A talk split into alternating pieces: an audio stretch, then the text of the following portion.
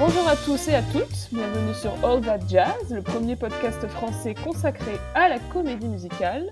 On s'appelle Anna et Fanny, et aujourd'hui, on consacre enfin un épisode au film culte Le Magicien d'Oz. Originellement, Le Magicien d'Oz, avant d'être un film, c'est euh, un livre, son titre original The Wonderful Wizard of Oz, et c'est un roman pour enfants écrit par Lyman Frank Baum et publié aux États-Unis en 1900. C'est donc un, un, livre qui a fait l'objet de très nombreuses adaptations en dessin animé, en spectacle, on y reviendra, mais qui a surtout fait l'objet d'une adaptation au cinéma, le film de 1939, réalisé par Victor Fleming et starring, bien évidemment, Judy Garland. Alors, Anna, pour les personnes qui vivraient sur une autre planète, qui nous écoutent néanmoins, peux-tu nous dire de quoi parle le magicien d'Oz? Dorothy est une jeune fille qui habite au Kansas, dans la ferme de son oncle et de sa tante. Elle rêve de visiter un autre monde, au-delà, donc, de l'arc-en-ciel. Un jour, une tornade dévaste la région et sa maison est emportée. Lorsqu'elle atterrit, Dorothy se retrouve dans le monde merveilleux d'Oz. Et elle dit à son chien Toto, qui l'accompagne, qu'elle a le sentiment qu'ils sont plus vraiment au Kansas. euh, elle n'a qu'une envie, à ce moment-là, c'est de rentrer chez elle. Sur les conseils de la fée Glinda, elle se met donc en route pour la cité d'Emeraude, afin de demander au magicien d'Oz de la renvoyer à la maison. Sur son chemin, elle croise trois compagnons qui ont quelque chose à demander au magicien. L'épouvantail veut un cerveau, L'homme en fer blanc, un cœur, et le lion veut du courage. Mais sur leur chemin se dresse la méchante sorcière de l'Ouest à la peau verte qui veut tuer Dorothy. Et oui, parce que j'avais oublié de préciser que la maison de Dorothy s'est écrasée sur la sœur de la sorcière. Oups. Mais comment est-ce que ça va se résoudre? On se demande. Alors on va commencer par vous parler de notre relation au magicien d'Oz pour ma part, en fait, je vous avoue, chers auditeurs, que c'est un film phare de mon enfance. C'est un film que j'ai vu vraiment des tonnes de fois à la télévision, également au cinéma. D'ailleurs, c'est peut-être un des premiers films que j'ai vu en salle.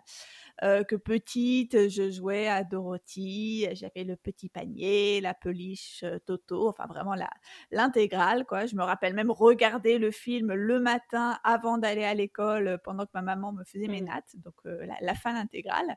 Mais ce qui est marrant en fait, c'est qu'à la base, j'ai découvert le conte via une série animée japonaise qui s'appelait Le Magicien d'Oz alors Osno Tsukai en, japonais, une série animée donc diffusée à, la télévision française à partir de 87 et j'adorais en fait ce dessin animé et dans un second temps en fait de fil en aiguille j'ai découvert le film et je suis devenue fan de Judy Garland.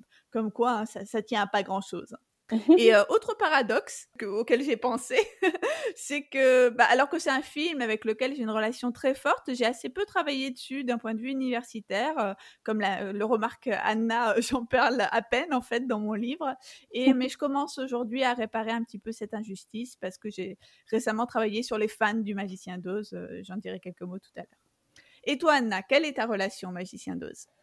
Alors moi, contrairement à toi, c'est pas vraiment un film de mon enfance. On l'avait pas en VHS. Cependant, je me souviens qu'il était en fait dans la collection de mon grand-père. Euh, mon grand-père avait une collection spectaculaire de cassettes vidéo. Son métier, c'était artisan réparateur de, télévision et de, radio, après avoir été projectionniste de cinéma. Donc voilà, il adorait le cinéma. Et il avait cette collection incroyable et il tenait un répertoire avec tous les films qu'il avait en cassette par ordre alphabétique euh, dedans. Je me souviens que j'adorais euh, parcourir ce répertoire, euh, regarder les titres, me demander ce que c'était, etc. Et je me souviens que le magicien d'Oz était dedans, et je pense l'avoir vu chez mes grands-parents étant petite. Mais voilà, j'en ai pas un souvenir euh, très fort euh, lié à mon enfance. Je l'ai vraiment redécouvert adolescente, au début de ma passion pour la comédie musicale. Du coup, c'est un film que j'ai pas énormément vu, donc je l'ai redécouvert pour préparer l'épisode, ça faisait assez longtemps. Alors, maintenant rentrons dans le vif du sujet. Le Magicien d'Oz, comment ça s'est passé? Il y a beaucoup beaucoup de choses à dire sur euh, l'histoire de la production du Magicien d'Oz. Commençons par le tout commencement, par l'étape du euh, développement de ce projet. Alors en fait, euh, aux origines hein, du projet du film, il y avait les, les, producteurs, Arthur Fried et Mervyn Leroy, qui ont convaincu la MGM de racheter les droits d'adaptation du livre en 1938 ils les ont rachetés en fait à Samuel Godwin, qui alors voulait en faire un star vehicle, donc un film pour mettre en vedette sa star maison qui était Eddie Cantor. Mais ça s'est jamais fait et donc la MGM a tâché de sauter sur l'occasion. Alors si j'ai bien compris, cette idée leur a été inspirée par le succès énorme du Blanche-Neige et les Sept Nains de Disney, qui était sorti en 37 et qui était donc le premier long métrage d'animation de l'histoire du cinéma. Oui, parce que du coup, la MGM s'est dit, il est possible de faire un carton avec un film destiné en priorité à un public familial. Exactement. Alors maintenant, partons directement avec le plus beau, c'est évidemment le casting du film. Et donc, euh, la, on va dire la, star d'entre toutes les stars euh, qui règnent dans notre cœur, euh, j'ai nommé donc Judy Garland, qui joue bien évidemment le rôle de la petite Dorothy Gale. Donc, c'est un rôle iconique hein, pour Judy Garland. C'est vraiment le rôle avec lequel elle, vivra toute sa vie. et étonnamment, c'est pas, c'est pas un premier choix. Euh, Judy Garland. C'est pas un premier choix pour la MGM à l'époque parce qu'en fait, euh, elle est déjà un petit peu trop âgée pour le rôle. Elle a 16 ans et surtout, elle n'est pas très connue. Elle est au tout début de sa carrière à la MGM. Et la MGM voulait plutôt une star établie. Elle voulait notamment Charlotte Temple, mais Charlotte Temple était sous contrat à la Fox et la Fox a refusé de la prêter, comme ça se faisait parfois. Hein. Elle a donc refusé de prêter sa star à un autre studio. Une autre star MGM euh, avait été envisagée, Dana Durbin, mais euh, c'est finalement Judy Garland qui l'emporte pour notre plus grand bonheur. Alors Judy, elle était entrée à la MGM en 35, mais à l'époque, ils ne savaient pas trop quoi faire d'elle. En fait, elle était déjà un peu trop âgée, à 13 ans, pour les rôles d'enfants, et évidemment pas encore assez pour jouer les jeunes femmes. Bon, cependant, elle est quand même apparue dans quelques films, notamment un numéro assez remarqué dans Broadway Melody of 38, dont on a parlé justement dans notre épisode sur Judy Garland. Euh, à cette période, du coup, MGM commence à la caster, notamment dans des films avec Mickey Rooney. Donc, elle n'est pas encore très connue, mais le studio souhaite en faire une star. Et donc, euh, l'occasion se présente avec Le Magicien d'Oz. Et par la suite, elle tournera plusieurs autres films, évidemment, avec Mickey Rooney, à commencer par Babes in Arms, qui a été le premier film produit par la Freed Unit, donc euh, l'unité de production d'Arthur Freed, et qui est sorti vraiment euh, deux mois après Le Magicien d'Oz. Et leur duo, donc euh, Judy Garland, Mickey Rooney, deviendra célèbre. Alors, Dorothy est entourée d'un certain nombre de compagnons, comme on l'a dit tout à l'heure. Et nous avons tout d'abord Ray Bolger dans le rôle de l'épouvantail. Alors Bolger, c'est un danseur excentrique qui a débuté comme beaucoup dans le circuit vaudeville, puis qui est devenu progressivement star de revue à Broadway dans les années 30. En 1936, c'est notamment la star de la comédie musicale Life Begins at 40 avec Bert Lahr, qu'on retrouvera tout à l'heure dans le rôle du lion dans Le mmh Magicien d'Oz tout est lié. Euh, Bolger, il travaille aussi avec le chorégraphe et danseur euh, Georges Balanchine sur euh, le ballet On Your Toes et notamment sa séquence de ballet jazz Slaughter on 10th Avenue. Je me permets de, dire cette petite précision parce que c'est vrai que on va dire cette forme d'art très légitime, mais c'est pas forcément ce à quoi on, associe Bolger quand on le connaît que du magicien d'Oz. de là, en fait, il est repéré et signé par Hollywood. Il joue d'ailleurs son propre rôle dans euh, la comédie musicale The Great Ziegfeld en 1936. Donc là aussi, je trouve ça rigolo puisque euh, Bolger, comme beaucoup des interprètes du Magicien d'Oz, on se souvient surtout pour son rôle de l'épouvantail, mais en fait, à l'époque, c'était vraiment une star de la danse euh, plutôt connue pour le public du théâtre et évidemment toujours un peu moins pour le public d'Hollywood. Il avait donc une notoriété certaine avant le Magicien d'Oz. Dans le rôle de l'homme de fer blanc, le Tidman, on trouve Jack Haley. donc Jack Haley, c'est aussi un performeur qui a débuté dans le circuit vaudeville en tant que ce qu'on appelle song and dance comedian, donc en, gros un comique qui aussi chante et danse. Il a fait un certain nombre de rôles assez mineurs au cinéma, dans des comédies musicales, notamment à la Fox. Il joue dans Skin Parade, qui est le premier mmh film de Judy Garland, et a notamment joué avec euh, Charlotte Greenwood, cette danseuse excentrique que j'aime beaucoup et auquel on a déjà aussi consacré un épisode. Tout à fait. Il joue donc euh, avec Charlotte Greenwood dans Moon Over Miami, un, film dans lequel ils ont un numéro de danse assez sympa. Enfin, troisième compagnon euh, de Dorothy, le lion, incarné par Bert Lahr.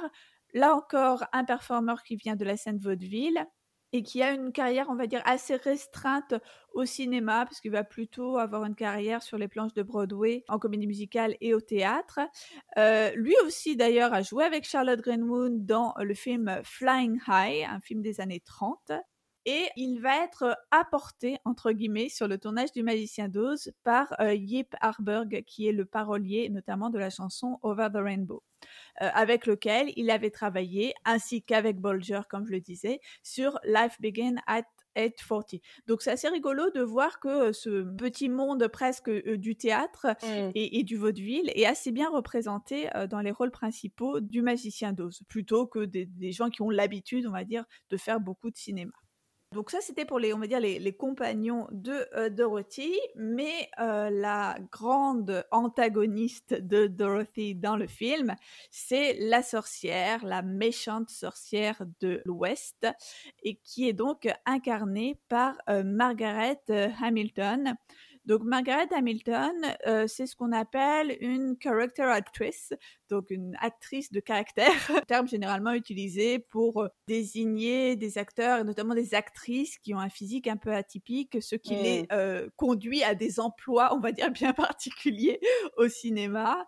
Euh, ici, Margaret Hamilton, typiquement, en raison de, son physique, elle va plutôt se cantonner, enfin, tout se spécialiser dans des rôles de vieille fille assez revêche et mmh. assez sévère, ce qui apparemment, c'était tout l'opposé qu'elle était dans la vie. Donc, elle était assez embêtée d'être, on va dire, associée à vie à l'image de la sorcière, mmh. parce qu'apparemment, c'est quelqu'un qui était vraiment très, très bienveillant avec tout le monde et notamment avec les enfants. Donc, je trouve ça assez rigolo. Et elle fait partie, avec Berthelard, des quelques interprètes du film qui n'étaient pas sous contrat à la MGM, mais qui ont été apportés sur le tournage pour l'occasion. Et encore petite anecdote, elle retrouvera Judy Garland dans Babes and Arms juste après le tournage du Magicien d'Oz.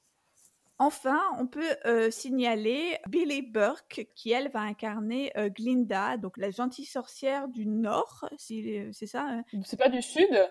Euh, je, bah, je sais plus justement. je dirais bah, sud. bon allez, on va dire, on va dire du sud. Mais alors, euh, qui est la sorcière du nord? Il nous manque un, bah, pôle cardinal. Il y en a une. En fait, il y en a une dans le Magicien d'Oz. C'est juste que, en fait, ils ont mélangé dans le film euh, la sorcière du sud et du nord. Enfin, elles sont mélangées en Glinda, en fait. D'accord. Donc Glinda, elle est du nord au sud, en fait. Ouais. Et Billy Burke, bah, pour le coup, c'est vraiment une interprète maison, entre guillemets, de la MGM, qui est sous contrat depuis plusieurs années, après avoir, elle aussi, débuté à Broadway. Elle avait d'ailleurs déjà joué avec Judy Garland dans le film Everybody Sing, quelques années plus tôt. Alors, dans le rôle du magicien d'Oz, qui est quand même le personnage qui donne son nom au film, on a Frank Morgan, il joue aussi évidemment le professeur Marvel euh, au Kansas et il joue aussi plusieurs euh, personnages euh, de la cité d'Emeraude, des gardes, etc. Alors lui aussi c'est un character actor qui était très apprécié à la MGM où il avait un contrat à vie. On le voit notamment en 40 dans la célèbre comédie de Lou Beach The Shop Around the Corner. à deux reprises également avec Aster dans Broadway Melody of 40 et dans Yolanda et le voleur de Vincent Minelli en 45. En 48, il joue le roi Louis XIII dans Les Trois Mousquetaires, la version de George Sidney avec Gene Kelly. Euh, maintenant, parle-nous de Toto, le chien le plus mignon de la Terre, et de son interprète, euh, qui était une femelle, je crois, Terry. Alors oui, Terry, donc était de la race des Cairn Terrier, euh, elle vient d'un chenil réputé, celui de Carl Spitz, donc qui était un, dresseur qui fournissait un certain nombre de studios euh, en animaux euh, pour les tournages. Et Toto, euh, le saviez-vous, est euh, enterré au Hollywood Forever Cemetery, euh, donc le grand cimetière de Hollywood où repose un certain nombre des stages de l'âge d'or et notamment Judy Garland. Et sur le monument funéraire de Terry, on trouve In Memory of Toto. Donc ça, c'était pour dire que Toto est vraiment une star à part entière. Je voulais parler également des interprètes des Munchkins, puisque euh, de très nombreux acteurs de petite taille et quelques enfants jouent les euh, fameux Munchkins, donc les petits habitants du pays d'Oz. Euh, la MGM avait fait appel à un impresario qui s'appelait Leo Singer, Et c'est en fait euh, quelqu'un qui avait une troupe d'une trentaine de, euh, je cite, singing midgets, donc des personnes de petite taille qui chantent. Et euh, en fait, il a passé un contrat avec la MGM dans lequel il s'engageait à fournir, entre guillemets, un minimum de 124 midgets pour le tournage du Magicien d'Oz. Et d'ailleurs, il réussira pas, et donc il va y avoir des, problèmes de, de contrat. Mmh. Certains acteurs de petite taille pourront signer directement avec la MGM, ce qui était plus avantageux pour eux. Et alors, ce que, j'ai trouvé marrant, c'est que dans, dans les archives du Magicien d'Oz que j'ai euh, consulté dans, dans, le cadre de mes recherches, euh, on trouve un mémo de Arthur Fried à Mervyn Leroy, euh, un mémo qui date de mai 1938 qui note Léo Singer doit être contacté dès maintenant à propos de ses midgets il m'a dit, lors d'une précédente rencontre, on suppose, qu'il pouvait aussi nous fournir d'autres éléments comme des animaux nains, etc. Et alors, je pense que du coup, dans le, on va dire la folie de la préparation du film, on avait envisagé de, compléter les, les, personnes de petite taille par peut-être, je sais pas, des, chevaux de petite taille ou mmh. d'autres choses. Bon, la MGM, comme, comme pour un certain nombre de points dans le développement du film, devra revoir ses aspirations. on a pas mal de témoignages en fait de ces acteurs de petite taille qui ont travaillé sur le tournage du Magicien d'Oz.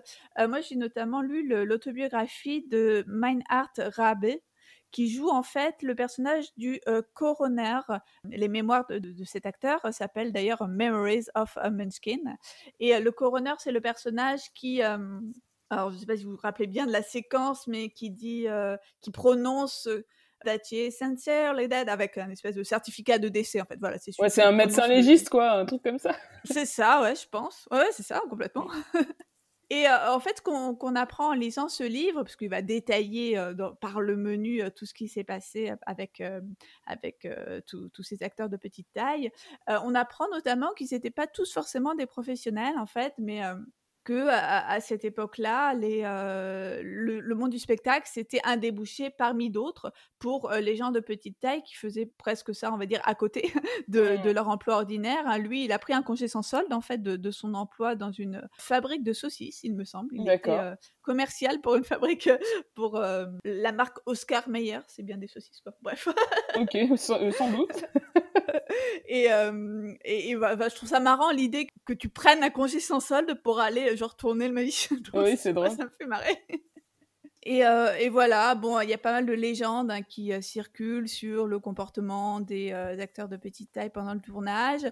Maynard Rabe, lui, en tout cas, il estime avoir été plutôt pas mal traité par le studio et notamment par rapport à, ce qu'on a pu lire à propos de tournages comme le tournage de Freaks, etc. Mmh.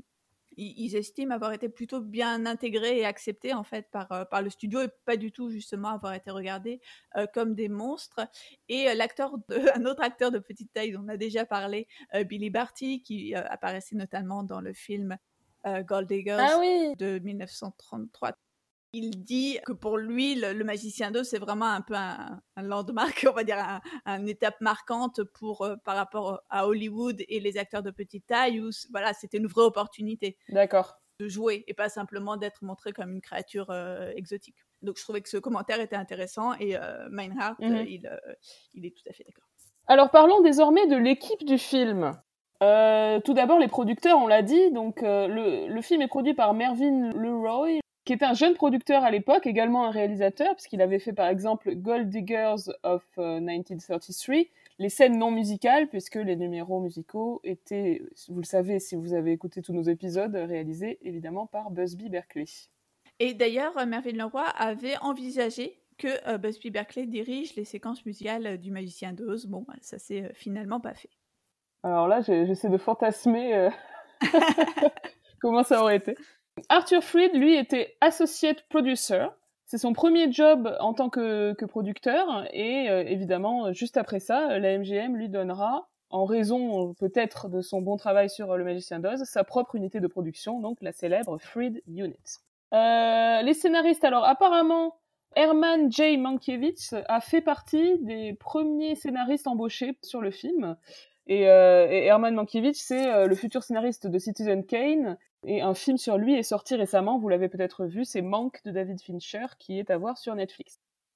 Euh, donc il y a vraiment eu, euh, comme c'était souvent le cas à l'époque, hein, de nombreux scénaristes, de nombreuses réécritures, euh, mais sont crédités officiellement Noël Langlais, qui a été aussi scénariste de Listen Darling en 37 et de Babes in Arms en 39, avec Judy Garland, et également le duo Florence Ryerson et Edgar Allan Wolfe. apparemment, ce sont ces deux, ces deux-là qui ont eu l'idée de faire apparaître un équivalent du magicien dans la première partie au Kansas, donc le professeur Marvel.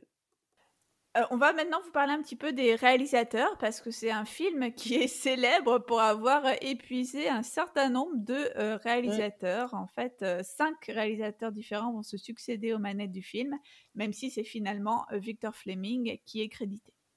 Alors oui, ces réalisateurs, ce sont des noms que je pense reconnaîtront les fans de cinéma hollywoodien classique.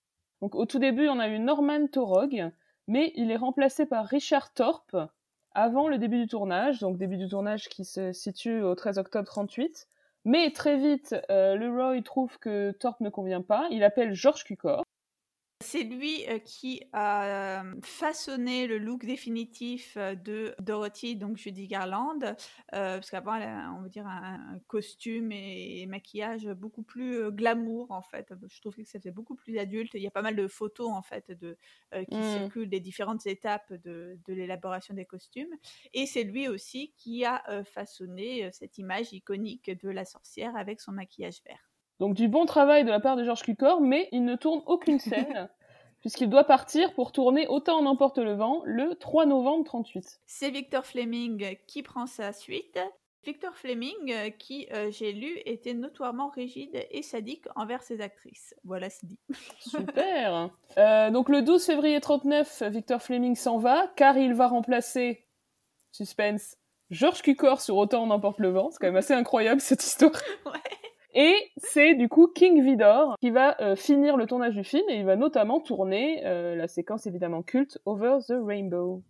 Alors parlons un peu de comment dire du développement euh, du film avant le tournage donc. Comment ça s'est passé? À quoi le film aurait pu ressembler? Quels acteurs ont été envisagés? Les changements de rôle etc raconte-nous tout ça Fanny alors oui, donc là c'est un exercice un peu euh, fastidieux, mais je vais essayer euh, de vous décrire en fait une archive là encore que j'ai consultée.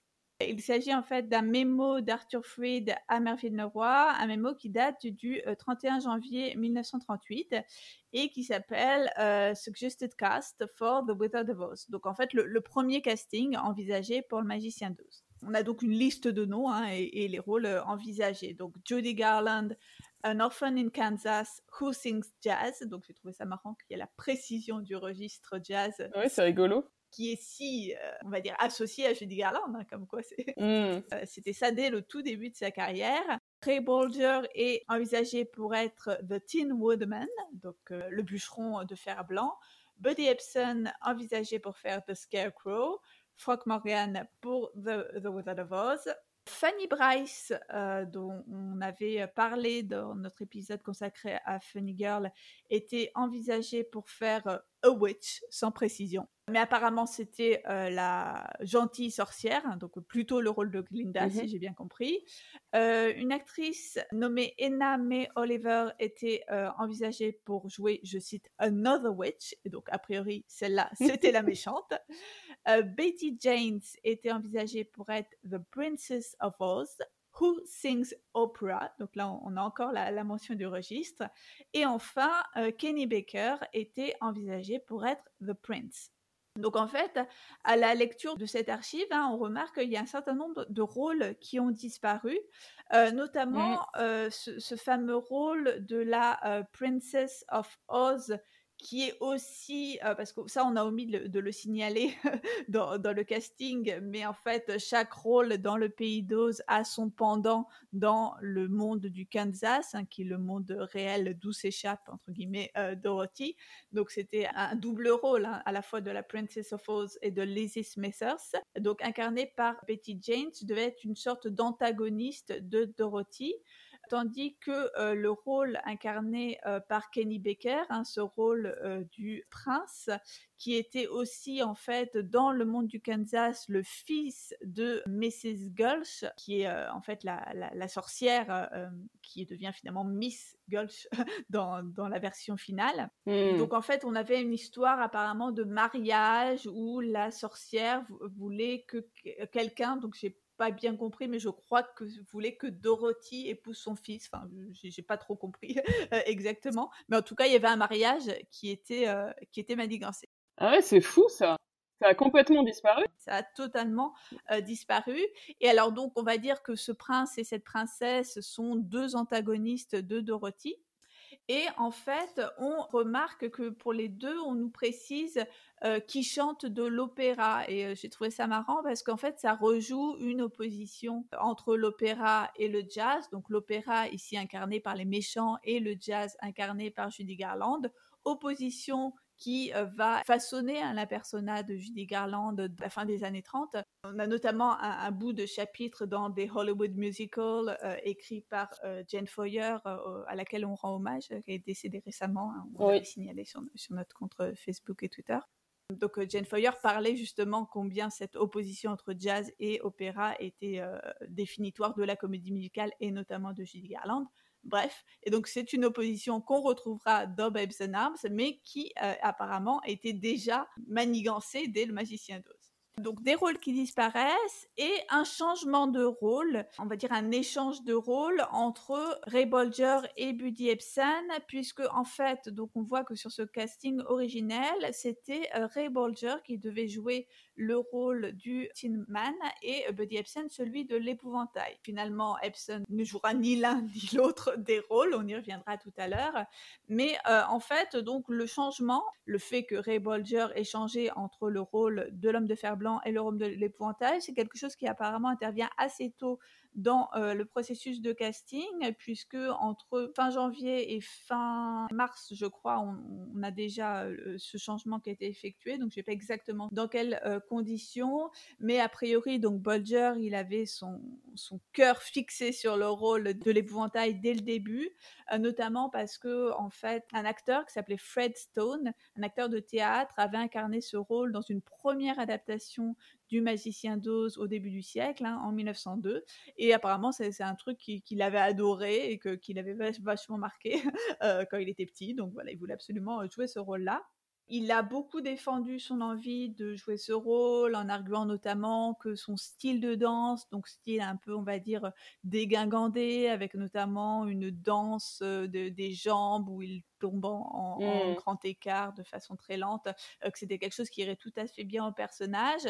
Mais au début, en fait, euh, rien n'y faisait, puisque pour le studio, l'épouvantail, c'était Buddy Epson, donc un autre danseur excentrique, aussi d'ailleurs aussi le très dégingandé. Mais bon, finalement, Ray Bolger a eu gain de cause. On sait franchement pas trop pourquoi. Apparemment, ce serait parce que son, son agent est plus, a été particulièrement influent. Alors j'ai lu dans un livre que euh, en entretien à la fin des années 70, il disait ah mais c'est sans doute qu'une clause de mon contrat devait spécifier que si j'habille c'est une adaptation du Magicien d'Oz c'était moi qui ai fait l'épouvantail bon je pense que c'est absolument pas pas ça hein. ça c'est les limites on va dire de ce que les Américains appellent l'histoire orale où on va euh, demander aux gens qui ont assisté aux, choses de, rapporter. Là bon je pense qu'ils débloquent hein, clairement à la fin des années 70 le plus vraisemblable c'est qu'il ait eu les, réseaux nécessaires pour euh, finalement euh, euh, arriver à ses fins. Autre élément qui a beaucoup changé euh, lors de ce développement des personnages, c'est la sorcière donc au look dont on a déjà parlé, hein, très iconique, mais qui en fait au début devait être tout autre. Au début, les studios pensaient plutôt à une sorcière du type la sorcière de Blanche-Neige dans son versant euh, méchante reine, donc le côté voilà vachement mmh. vamp, inquiétante, mais une sorcière très belle en fait.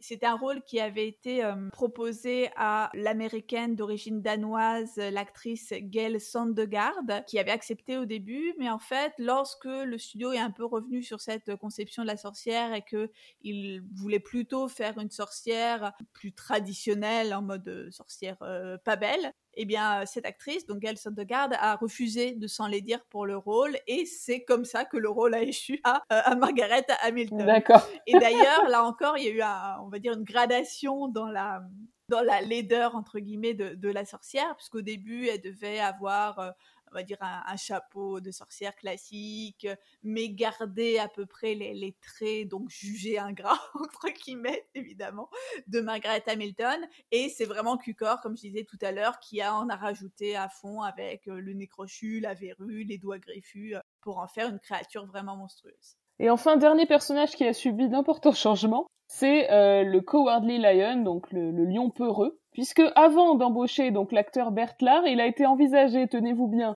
d'abord de prendre un vrai lion, genre de prendre Léo, le lion, vous savez, le, lion du logo de la MGM. Donc là, j'ai envie de dire un peu what the fuck. Mais je dis, mais, c'est tellement une bonne idée, comme si le tournage n'avait été pas assez compliqué comme ça, tu vois. Tu mets un fauve au milieu des acteurs. C'est ça. Et ensuite, deuxièmement, il a été envisagé de le faire en animation. Bon, ce sont des idées qui ont été évidemment abandonnées en faveur d'un lion humanoïde, hein, effectivement, qui marche sur deux pattes, etc. Alors que, bon, dans le roman, c'était un vrai lion. Alors j'ai été horrifiée d'apprendre que le costume du lion était fait avec de la vraie peau de lion. Oh. Oh. Et apparemment c'était extrêmement, extrêmement lourd et extrêmement chaud. Le pauvre Bertlar crevait de chaud sur le tournage, d'autant qu'apparemment il y avait tellement de projecteurs sur le plateau qui faisait déjà très chaud à la base. Donc euh, ça devait être terrible. On, va revenir dans très peu de temps sur les conditions de tournage absolument effarantes de ce film. Euh, oui, parce que donc même sans vrai lion, sans fauve sur le tournage, ça a été un tournage absolument légendaire en fait par le nombre de péripéties qui ont été rencontrées. Le budget final du film s'élève à 2,7 millions de dollars et 22 semaines de tournage, quand la moyenne à l'époque pour un film dit de prestige de la MGM, c'était aux alentours de 400 000 dollars et 4 semaines de tournage. Donc vous voyez un petit peu mmh. combien ça a dépassé. Et ça explique en fait que c'est un film qui a mis longtemps avant de recouper son investissement initial. Alors maintenant passons à une partie que nous avons appelée péripéties, coups et blessures. Vous voyez le niveau Donc, le tournage de ce film est un absolu scandale. Vraiment, quand on lit, on se dit quand même. Enfin, la production n'avait aucun souci, on va dire, pour la sécurité, pour la santé euh, des comédiens, des techniciens. On se dit que l'inspection du travail n'a pas dû passer souvent sur le plateau. Effectivement, bah, bah déjà, euh, une chose à laquelle on vient de faire allusion, c'est donc le remplacement euh, de Buddy Epson, qui devait donc initialement jouer le rôle de l'homme de fer blanc et qui a été remplacé à mi-parcours par Jack Haley parce qu'en en fait, Buddy Epson a été empoisonné par son maquillage à base d'aluminium. Alors, si on veut vraiment avoir les détails gore, il a souffert progressivement de différents symptômes. Euh, d'abord, euh, on va dire, il a eu le souffle court et après des espèces de crampes qui ont eu l'air absolument atroces. Enfin, il raconte ça dans, ses mémoires, euh, des, des, trucs assez affreux où c'est vrai, ses jambes se recroquevillaient malgré lui. Enfin bref, en fait, il a fait une crise liée à cette présence d'aluminium dans son maquillage. il aurait clairement pu y passer euh, et en mourir. Mais bon, il a été euh, euh, directement pris en charge à l'hôpital. Et lorsque les docteurs vont ensuite interroger le maquilleur du, studio, celui-là se, défend en disant mais c'était du pur aluminium, genre c'était de, de la, bonne qualité en fait. Donc il a été hospitalisé en urgence et quand il est revenu, bon, il n'était pas très surpris de voir qu'il avait été euh, remplacé. Et alors ce qui est absolument euh, génial, je, trouve, c'est qu'il explique que le studio était plutôt sceptique sur cette étrange maladie. Vraiment, euh, ah bah c'était un peu abusé de pas venir bosser. Donc du coup, la MGM, bah, l'a puni en le mettant dans des, des films de catégorie B pour le reste de sa carrière.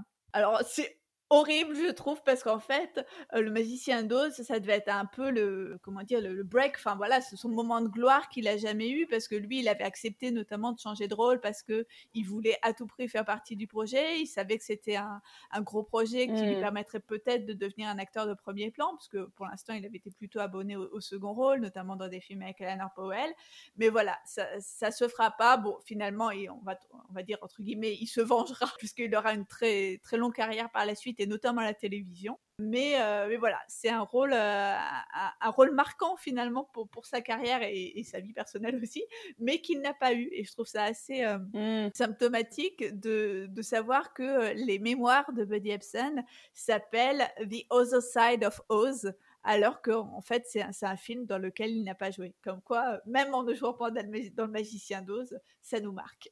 Cette histoire me, fait halluciner. Mais il reste quand même un petit bout de Buddy Ebsen dans le film, puisqu'on entend toujours sa voix dans les chansons, dans les ensembles. Vous savez, euh, We're off to see the wizard, quand les compagnons chantent avec, euh, avec Dorothy puisqu'ils se sont pas embêtés à réenregistrer euh, la voix de l'homme en fer blanc avec euh, Jack Haley. Mais oui, je t'ai dit, il a fait perdre suffisamment de temps, cette feignasse. On n'a pas le temps, on continue ici.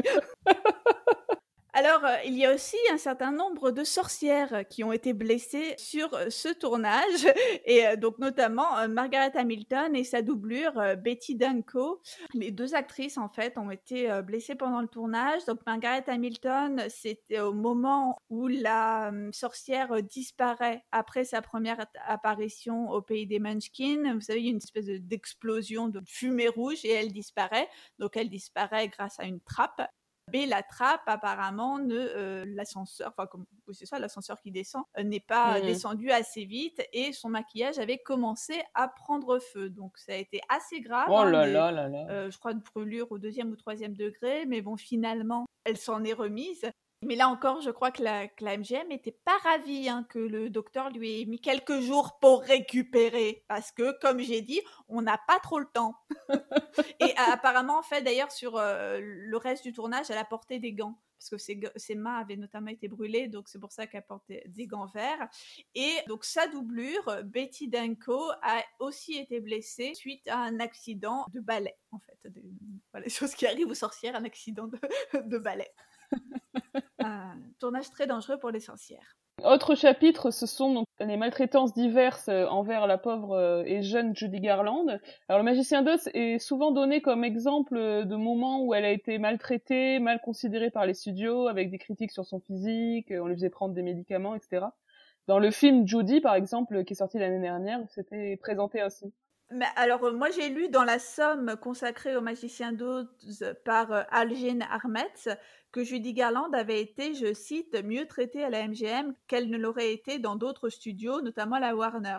Franchement, j'étais assez surprise de lire ça et j'ai trouvé ça un petit peu ardos. Bon, je, pense que cette autrice est une fan absolue du Magicien d'Oz et de la MGM, donc peut-être qu'elle défend le studio envers et contre mm. tous. Mais voilà, ça m'a vraiment étonnée parce que c'est pas ce qu'on lit d'habitude, hein, on va dire.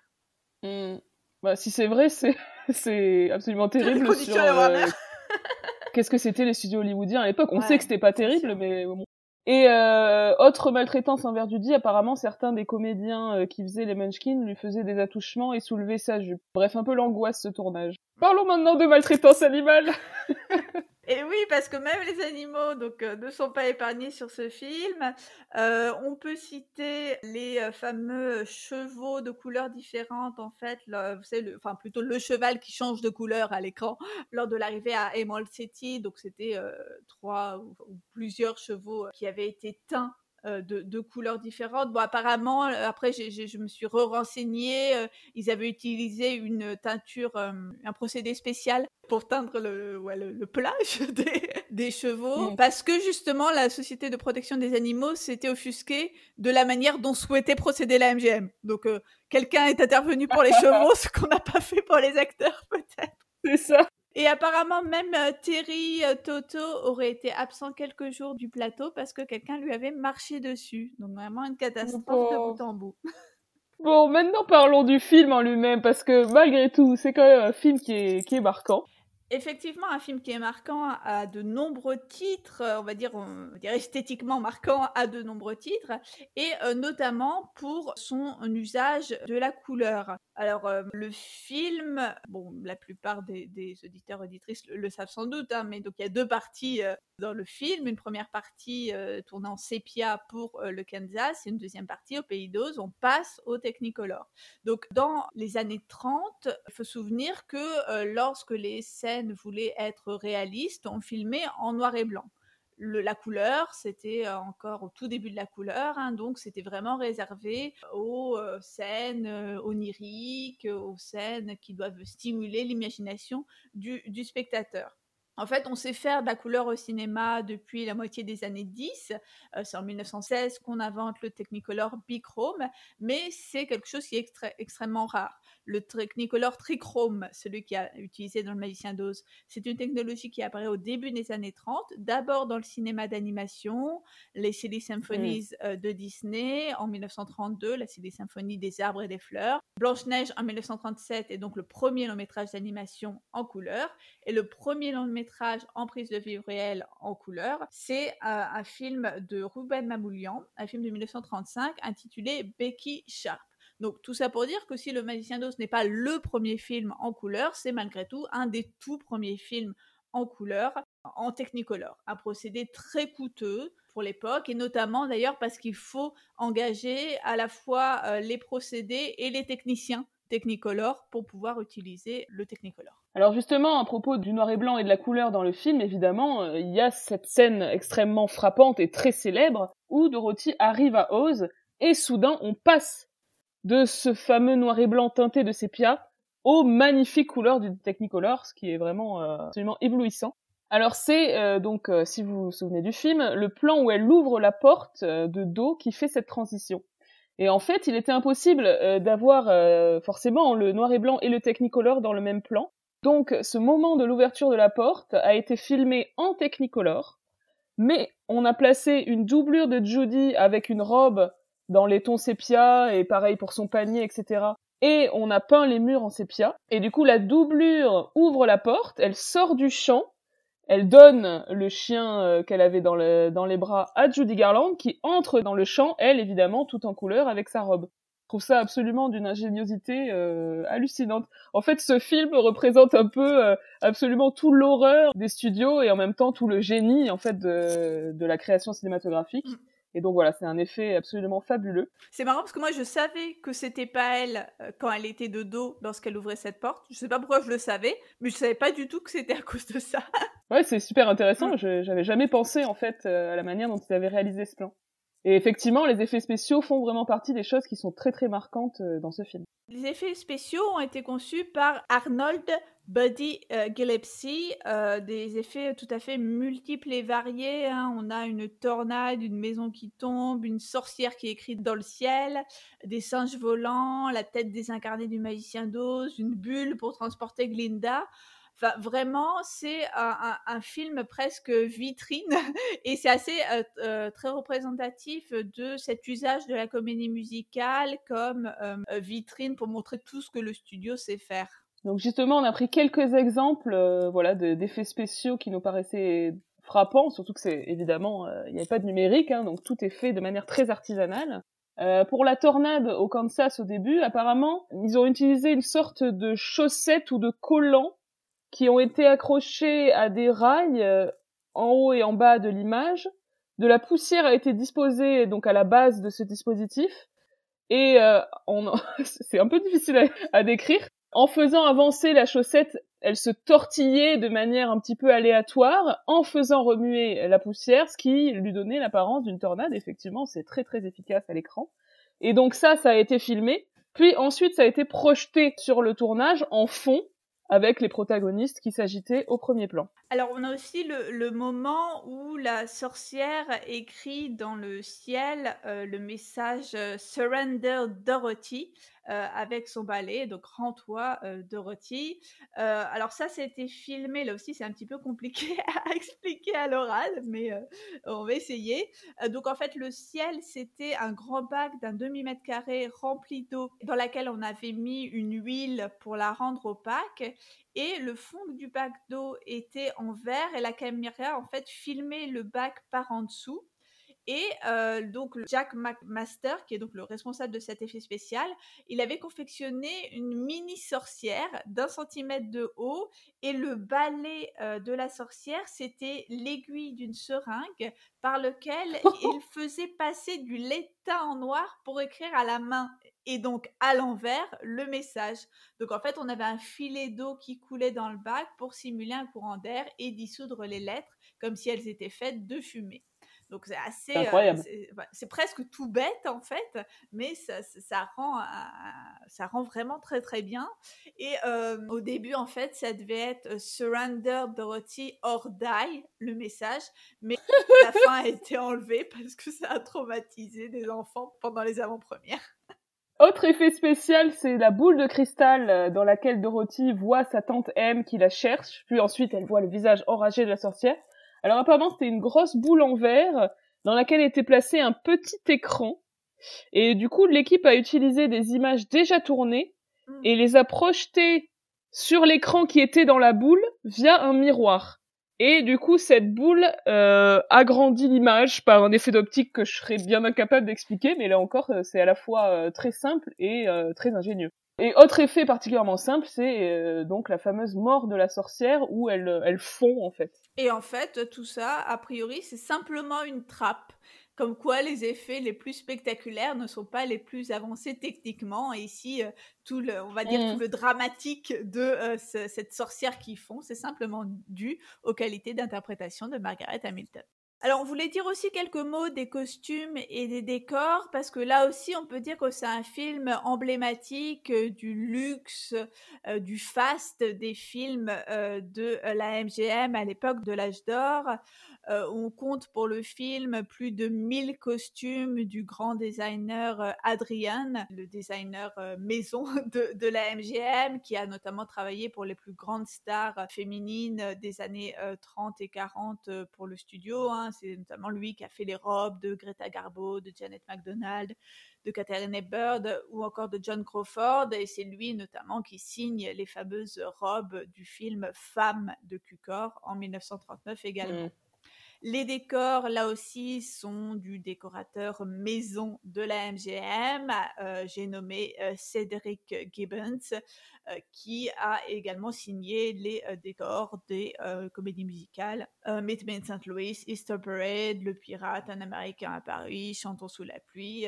et c'est même lui, d'ailleurs, qui a dessiné la statuette des Oscars. Alors bien évidemment, hein, lorsqu'on cite ces grands noms, euh, faut pas oublier que euh, c'est les, designers comme les costumiers, hein, c'est euh, les grands noms aussi de, de on va dire de l'unité de la MGM qui s'occupe de ça, mais il y a aussi tout un tas de petites mains qui exécutent sous, les ordres de, de, ces hommes et qu'il ne faut absolument pas oublier. Et qui étaient bien souvent des femmes. Et qui étaient bien souvent des femmes. Concernant les décors, les paysages d'Oz pendant le voyage de Dorothy avec ses compagnons euh, sont des décors peints plutôt beaux. J'ai pris le temps de, les regarder lorsque j'ai regardé le film euh, récemment. Et on a du matte painting, notamment pour la cité d'Emeraude, lorsqu'on la voit au loin euh, lorsqu'il marche vers la cité d'Emeraude.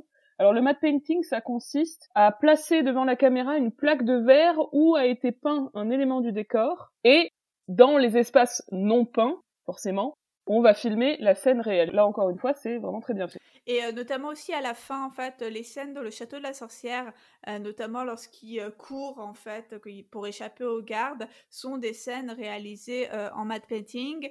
Et ce mm. matte painting, pour l'anecdote, est, est exposé à la à USC, à l'université de Southern California, là où il y a les archives de MGM, en fait, dans les allées de la bibliothèque, on a genre casually les mathématiques du magicien d'Oz. Donc tu, tu imagines Fanny qui va faire les recherches. Oh, oh bah tiens, genre euh, entre deux livres. Oh le mathématique du magicien d'Oz. voilà, voilà. Dernière petite anecdote sur, euh, on va dire, les éléments de décor. Alors j'ai lu et euh, je les ai enfin remarqués lors de mon dernier visionnage en date du Magicien d'Oz, qu'il y avait en fait des animaux exotiques qui se baladaient un peu partout. Euh, on a des toucans, des pans qui ont été loués aux zoos de Los Angeles et qu'on peut apercevoir euh, dans les scènes en fait où Judy Garland rencontre ses compagnons notamment dans. J'ai jamais fait ben, gaffe. moi non plus, mais tu sais la scène. Alors les pans, on les voit lorsqu'ils sont avec l'homme de fer blanc. Et euh, les toucans, on les voit juste avant qu'ils rencontrent les affreux arbres qui font peur, là. Les arbres qui parlent. Ah c'est horrible. Et alors, il m'a fallu voir le film sur la télé géante de mes parents pour me rendre compte qu'il y avait un toucan. J'étais là, oh, un toucan J'avais jamais fait gaffe. Comme quoi, hein, t'as, beau l'avoir vu je ne sais pas combien de fois, il y a toujours des détails. Euh. Alors, parlons maintenant de, de la musique, hein, puisque n'oublions pas que Le Magicien 2 est une comédie musicale. Euh, donc, les chansons étaient écrites par Harold Arlen pour la musique et par Yip Harburg pour les paroles. Alors, c'est un duo de compositeurs paroliers qui vient de Broadway. Euh, Harold Arlen, il fait partie des, des, compositeurs du fameux Great American Songbook, hein, vous savez, les classiques de la chanson américaine.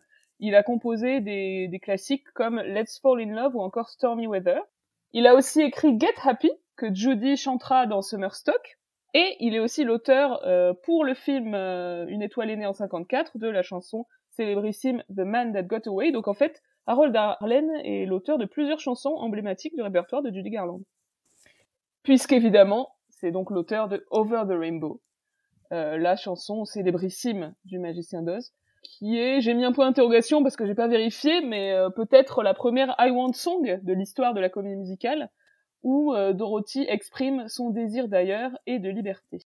Une chanson qui a failli être coupée au montage car elle était jugée comme ralentissant l'action. c'est vraiment euh, comment dire cocasse. Tout à fait. Mais apparemment, euh, mais apparemment Arthur Fried aurait insisté, menaçant de démissionner si on l'enlevait. Je trouvais l'histoire un peu trop belle euh, pour être vraie. Peut-être c'est légèrement exagéré de la part d'Arthur Fried, mais bon, si c'est vrai, bravo Arthur. Bien joué. apparemment, ce qui jouait pas aussi en faveur de la chanson, c'est qu'elle était jugée comme étant un peu difficile à chanter avec l'octave initiale, c'est un enfin la montée quoi. Et mmh. à l'époque, le fait de vendre des partitions pour que les gens puissent chanter les chansons à la maison, c'était quand même une, une source importante de revenus pour le studio. Donc c'était toujours un critère en fait que la chanson soit pas trop difficile à chanter. Donc j'ai trouvé ça rigolo aussi. Alors, autre chanson dont on voulait dire quelques mots, c'est euh, la chanson euh, Ding Dong, The Witch is Dead, le cri de, victoire des Munchkins. oui, alors c'est donc les Munchkins qui se réjouissent de la mort de la fameuse sorcière de l'Est, donc la sœur de la, sorcière verte. Euh, donc on a un jeu de mots, donc c'est Witch Old Witch, The Wicked Witch. Et ensuite, bon, la chanson se prolonge un peu, puisqu'ensuite ça change un peu de registre, ils vont féliciter et souhaiter la bienvenue à Dorothy leur nouvelle idole, donc, puisque c'est elle qui a tué la, sorcière de l'Est. C'est une chanson assez longue. Moi, je me souvenais pas à quel point c'était long quand j'ai revu, puisqu'il y a plusieurs en fait euh, Munchkins qui se succèdent. On a le maire, le juge, le fameux euh, coroner là, légiste, et ensuite on a la Lullaby League et la Lollipop Guild, donc euh, la ligue des berceuses et la guilde des sucettes, whatever that means, qui viennent dire welcome à, à Dorothy. Et alors, ce numéro se euh, termine par l'injonction Follow the Yellow Brick Road. Follow the Yellow Brick Road. Donc, un morceau très court. follow the Yellow Brick Road. Euh, donc un morceau euh, très court en fait où les Munchkins vont encourager Dorothy à suivre le conseil de, de la fée Glinda et à prendre donc la route en brique jaune, the Yellow Brick Road, pour se rendre à Emerald City. Et alors apparemment, les euh, voix des Munchkins ont été euh, doublées hein, sur l'ensemble de, de, ces chansons qu'ils chantent, pour une raison euh, qui apparemment leur a eux-mêmes échappé. On ne sait pas trop pourquoi ils ont été doublés. Bah, surtout qu'à la base, ils recrutaient des singing midgets, donc pourquoi aller les doubler? Bizarre. Ensuite, on a la chanson We're Off to See the Wizard, qui apparaît quatre fois dans le film quand même, hein, puisqu'elle est d'abord chantée par les Munchkins à la fin justement de Follow the Yellow Brick Road, puisqu'ils disent à Dorothy You're off to see the wizard, the wonderful wizard of Oz. Et en fait, cette petite chanson est reprise à chaque fois que Dorothy va rencontrer un nouveau compagnon et qu'ils vont partir sur la route. Il dit euh, on part rencontrer euh, le magicien, euh, le merveilleux magicien d'Oz, etc. Là aussi, il y a un jeu de mots dans les paroles. D'ailleurs, j'ai dû lire les paroles pour comprendre ce que ça racontait sur le son mm. Wiz. Donc, parce qu'ils disent We hear he is the Wiz of a ever a Wiz there was. Ouais, pas évident à dire. non. C'est une chanson qui est assez emblématique aussi de la fonction performatrice des chansons dans la comédie musicale, au sens où en fait, à chaque fois, ils répètent cette chanson pour performer, mm. donc pour réaliser leur amitié, hein, comme un espèce de, rite, de, rituel, à chaque fois euh, qu'elle rencontre un nouvel ami. Autre chanson, euh, donc là aussi euh, très connue du film, hein, même trio de chansons connues du film, c'est la fameuse, les fameuses If I Only Had a Brain, a Heart, puis The Nerve. Donc oui, c'est une chanson qui apparaît trois fois, une fois pour chaque compagnon. Donc la plus connue, la plus marquante, je pense que, ça reste quand même celle de l'épouvantail, donc euh, qui n'a pas de cerveau. Euh, la mélodie de cette chanson a été écrite par Harold Arlen à l'origine pour la comédie musicale de Broadway Hooray for What en 37, mais euh, cette chanson a finalement été coupée de ce spectacle, donc du coup il l'a réutilisée pour Le Magicien d'Oz. Il a bien raison parce que c'est vraiment un air euh, très très catchy. Cette chanson me tourne dans la tête depuis des semaines, c'est terrible. Alors j'ai découvert, euh, je savais pas du tout, que la première version de If I Only Had a Brain était plus calme et plus lente. On pourra vous mettre le lien euh, vers cette version. Euh, ça avait été enregistré comme ça, mais le studio s'est dit qu'il fallait quelque chose de plus dynamique. Et alors l'enregistrement de cette version plus lente n'a été retrouvé qu'en 2009, c'est fou. Ouais, c'est dingue, je suis pas sûre de, de la connaître cette version là. Écoutez avec intérêt. I could while away the hours, conferring with the flowers, consulting with the rain. And my head I'd be scratching while my thoughts were busy hatching if I only had a brain. Moi, ce que je savais euh, sur le I Only Had a Brain, c'était euh, que ça a été largement coupé en fait par rapport à la version initiale, puisqu'il y a toute une danse en fait qui a été filmée réalisée par Ray Bolger et c'est une danse qui a été retrouvée pour le coup dans les années 70 et je pensais qu'elle avait été d'office réintégrée dans la version du film mais non en fait elle existe dans un certain nombre d'éditions avec bonus hein, mais mais ils l'ont pas remis par défaut dans le film et donc, c'est cette danse, en fait, dans laquelle il fait son, fameux grand écart progressif et tout ce qui montre bien, enfin, tout ce qui met bien en valeur son style de danse excentrique, notamment les moments où il perd le contrôle sur son corps. Enfin, voilà, c'était quelque chose de très emblématique de Bolger. Oui, parce qu'on l'a pas précisé, hein, mais même s'il s'était battu pour danser dans le film, bah, dans la version standard du film, il danse à peine. C'est vrai, le pauvre. et euh, donc on a aussi la version donc euh, du de l'homme en fer blanc qui est If I Only Had a Heart. Et euh, j'aime bien ce numéro et je l'ai montré aux enfants de, de, CM2 avec qui j'ai fait un atelier cinéma récemment. Et la danse les a beaucoup fait rire, c'est très efficace. Et aussi, ils m'ont demandé comment c'était fait, euh, notamment le moment où, euh, où il fait sortir de la fumée euh, de, son, de son espèce de chapeau. Là. Ah oui C'est rigolo, ils, ils, avaient vraiment un intérêt pour l'envers du décor, justement, et les fameux effets spéciaux qui font tout le sel du magicien d'Oz. Autre numéro qui intervient un peu plus tard, c'est The Merry Land of Oz, The Merry Old Land of Oz, euh, numéro qui euh, intervient lorsque Dorothy et ses amis arrivent à la cité d'Emeraude. Moi j'aime bien ce passage où ils se font tout beau avant de rencontrer le magicien d'eau. Ça fait une sorte de numéro de makeover avant l'heure. oui, c'est assez rigolo, ouais. et enfin, le dernier numéro du, du, film, et je dirais sans doute le, le moins marquant, c'est If I Were King of the Forest, donc un solo euh, par le, le lion peureux. Alors j'avoue, quand j'ai revu le film, j'avais complètement oublié ce numéro-là, quoi. Ah bah franchement, elle est tellement pénible. Euh, et pour le coup, moi je trouve qu'en termes de ralentissement de l'action, euh, ça sort un peu nulle part. C'est vraiment une sorte de numéro de comique façonné pour montrer la spécialité euh, du comique euh, Berthelard, mais qui, je trouve, passe moyennement au cinéma, hein, qui a, euh, là encore, dans, mon opinion, assez mal vieilli. Ça m'a un peu fait penser au, numéro comique de Joel Manchin, enfin, des, choses que, qui aujourd'hui font, font pas vraiment rire, quoi. Et, pourtant, c'est une scène qui est euh, restée. Parce que, euh, et donc on va y venir, il y a un certain nombre de scènes et de numéros qui ont été euh, coupés. On vient de mentionner la danse de Ray mais il y a eu d'autres scènes coupées dans le film.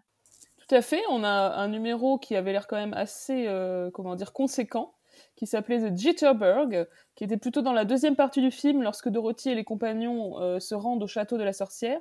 Et en fait, ça reprenait une danse de type swing qui était populaire à l'époque, donc il s'appelait The Jitterbug. Et en fait, le numéro a finalement été coupé car apparemment le studio s'est dit que la mode justement de cette danse allait passer et que ça allait dater le film. Euh, et que ça allait un peu à l'encontre du côté intemporel qui était recherché par le studio pour ce film. Ce qui est marrant, c'est que dans un certain nombre d'autres comédies musicales, bon évidemment qui ne sont pas des adaptations de contes, euh, c'est pas quelque chose qui les préoccupe beaucoup. Parce qu'au contraire, ils vont plutôt aller puiser dans les danses à la mode, donc c'est rigolo. je pense que c'est vraiment parce que là c'était un conte euh, qui cherchait un truc universel quoi. Alors moi je viens aujourd'hui de découvrir tout juste le contexte de ce fameux Jitterbug, parce que je regardais en fait le, scénario du Magicien d'Oz et, à la fin il y avait le, scénario des scènes coupées. Et euh, c'est tout simplement en fait parce qu'ils se font piquer par des moustiques dans cette scène. Et donc c'est un jeu de mots tout simplement entre jitters, donc les frissons, et euh, les bugs, les, les insectes. Ça donne jitterbug. C'était bien trouvé quand même. C'était pas mal, ouais. J'aimerais, j'aurais bien aimé voir ce numéro, mais en fait, les seules images qui subsistent sont des images en 16 mm qui ont été prises sur le tournage par quelqu'un de loin, quoi, comme des images un peu de making-of, où on voit les comédiens d'assez loin en train de danser. Judy chante cette chanson dans son, dans son Judy Garland Show en octobre 63 avec Jane Powell et Ray Bolger, et c'est assez sympa. Vers la fin aussi, on avait une reprise de Over the Rainbow, euh, un moment où Dorothy est désespérée et effrayée. Elle va chanter en pleurant cette courte reprise de la chanson. Et en fait, là, pour le coup, sa voix a été enregistrée sur le plateau et non euh, au préalable en studio, comme c'est souvent le cas, justement à cause des pleurs c'était un peu difficile de faire euh, du playback euh, sur, euh, sur une chanson où on est en train de pleurer, quoi.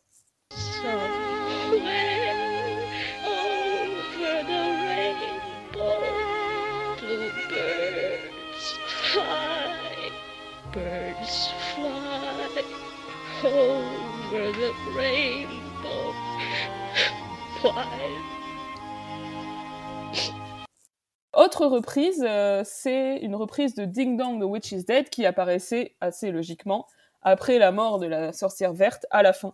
En fait, du coup, tous les numéros coupés euh, se situent plutôt dans la deuxième moitié du film, et c'est vrai qu'en regardant le film, même sans savoir ça, je me suis dit, tiens, ça manque de numéros musicaux euh, dans la deuxième moitié du film, quoi. Oui, c'est vrai que c'est assez, c'est assez déséquilibré. Mm. Euh, sur, ces versions coupées, euh, moi j'ai euh, découvert par hasard il y, a, il y, a, quelques semaines, et d'ailleurs c'est un peu ça qui nous avait donné l'idée de faire un, épisode sur le magicien d'Oz, la version longue, on va dire, de la bande originale sur Spotify, où on a toutes ces versions coupées, les versions interrompues, notamment les versions avec les pleurs de Judy Garland. moi quand j'ai entendu cette reprise du magicien d'Oz dont j'ignorais l'existence, ça m'a fait, mais euh, ça m'a mis dans un état. bah ouais, c'est très perturbant en fait, parce qu'évidemment, elle, elle, le, elle, le, chante, euh, enfin, je sais pas comment dire, mais c'est cette impression de reconnaître une chanson familière, mais qui n'est pas comme la version que tu connais. Et pour moi, il n'y avait pas d'autre version possible de d'Over the Rainbow. Enfin, tu vois, enfin, la, version du film. Quoi. Donc, euh, je, je vous conseille d'aller écouter cette, c'est cet album Spotify, on, vous mettra aussi le lien. Ouais, carrément. Alors, parlons maintenant de la réception du film à l'époque de sa sortie, en fait. Euh, le film est sorti dans les salles de cinéma fin août 1939. Même si c'était euh, plutôt un succès, euh, comme on l'a dit tout à l'heure, les coûts étaient tellement euh, pharaoniques que le film n'a pas réussi à recouvrir son investissement initial.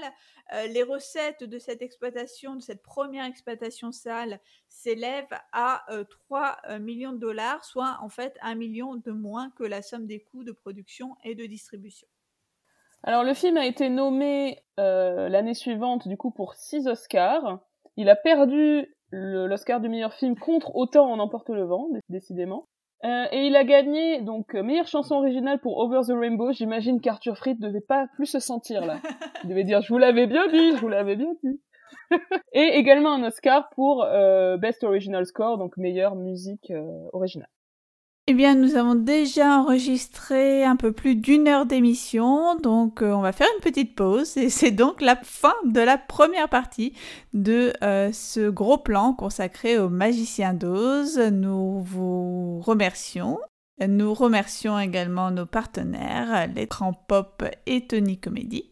Et à très très bientôt pour la seconde partie de cet épisode consacré au magicien d'Oz. À bientôt!